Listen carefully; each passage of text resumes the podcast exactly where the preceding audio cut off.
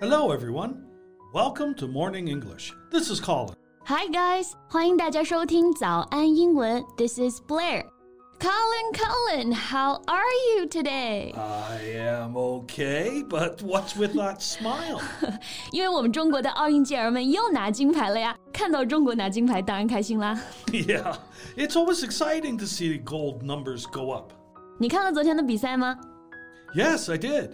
It was an intense competition last night. 对，那这里我们学习到了今天的第一个词啊，我们说比赛呀、非常的激烈，非常的紧张，就可以用这个 intense 这个词。紧张的比赛呢，就是 an intense competition。 Yes, but you know what? It's not big news for China to get a gold for like ping pong or diving. but for some countries, for example, the Philippines, it's the first time ever for them to win a gold medal in the Olympics. I prefer stories like that. 确实啊，在菲律宾女子五十五公斤级的这个举重项目上啊，他们夺得了第一块金牌，这是他们自参加奥运会以来的第一块金牌，所以这块金牌的重量一定是非同凡响的，对不对？就跟我们一九八四年洛杉矶奥运会上徐海峰设下了我们中国的第一金一样。Yeah. So, which competition is your favorite so far? 嗯，有中国人参加的比赛我都很喜欢。I don't have a favorite，但是确实有一场比赛呢，让我印象非常的深刻。 Which one? 就是女子体操跳马项目的资格赛。 Uh, qualifier? Not even a final game? 对，那这里我们可以来学习一下啊，qualifier 就是我们说的预选赛或者说资格赛。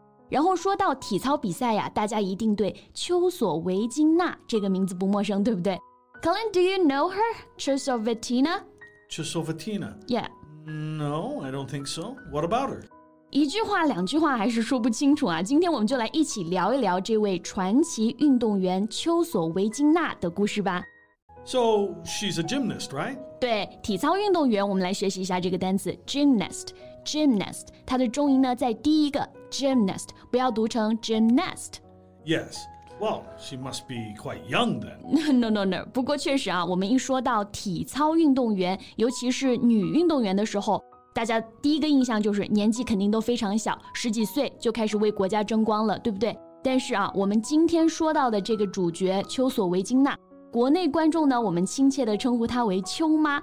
她今年已经四十六岁了，and it is her eighth Olympics。 Eighth Olympics. Oh, now I know who you're talking about. I read her story yesterday. It's just I didn't remember her name very well. 啊，想起来了，对不对？确实啊，前段时间呢，不管是我们的微博热搜啊，还是一些外网上面，她的新闻还是挺多的。 yeah, I, I, read the news that she got a standing ovation from her competitors and judges after competing on the vault. 对，虽然说没有能进入到最终的决赛，但是丘妈比完赛之后呢，还是收到了来自于她对手和评委的一致喝彩。那这个表达我们可以来学习一下啊，standing ovation. Yeah, so if someone gets a standing ovation. the audience stands up to clap in order to show its admiration or support. 对，standing 就是我们说起立、站立嘛，对不对？ovation 就是我们说的鼓掌、喝彩。那站起来鼓掌，一般都是表扬像是特别精彩，或者你对这个人特别的崇敬，对不对？那我们就可以翻译为起立鼓掌。 Yeah, she began gymnastics in 1982. And at the age of 13, she won the all around title at the USSR National Championships in the junior division. 对，丘妈在一九八二年呢就开始练习体操了，并在十三岁的时候就得到了全国的青少年组冠军。Junior Division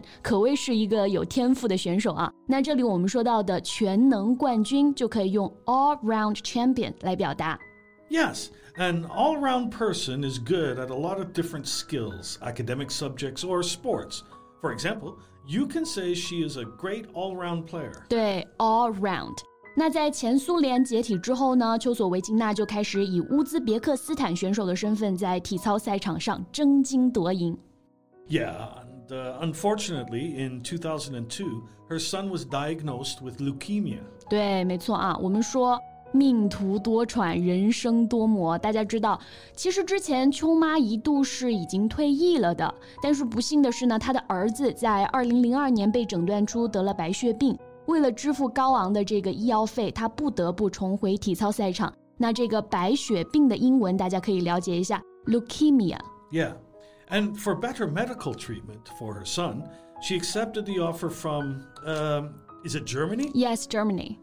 Yeah, so in 2006, she obtained German citizenship and competed for Germany for 10 years. 对，为了给儿子最好的治疗呢，她改换国籍，加入了德国，为德国拼战了十年啊。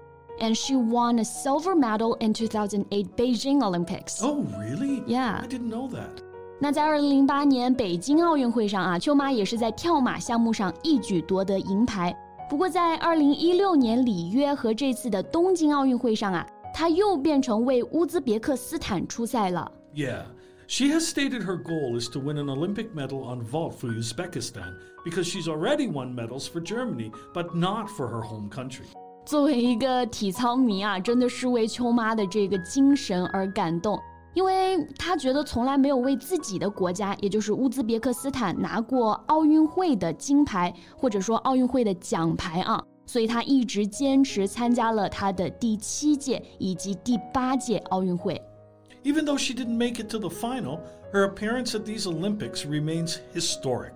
It's a record that's almost impossible to break. Yeah, I agree. 我们说流水的体操巨星，铁打的丘索维金娜啊，不管成绩如何呢，她已经是体操界绝无仅有的神话了。八次参加奥运会，整整三十多年的一个艰苦训练吧。那这次的东京奥运会之后呢，他也正式宣布退役了，一代传奇正式落幕。那我们在这里呢，也祝愿他以后的生活可以一帆风顺吧。Yeah. Well, any good competitions today? 当然有啊，今天中国队可是又有几场冲金比赛呢。Okay, let's go then. OK，那我们今天的节目啊，就先到这里了。so thanks for joining us today. This is Colin. And this is Blair. See you next time. Bye. This podcast is from Morning English. 学口语就来早安英文。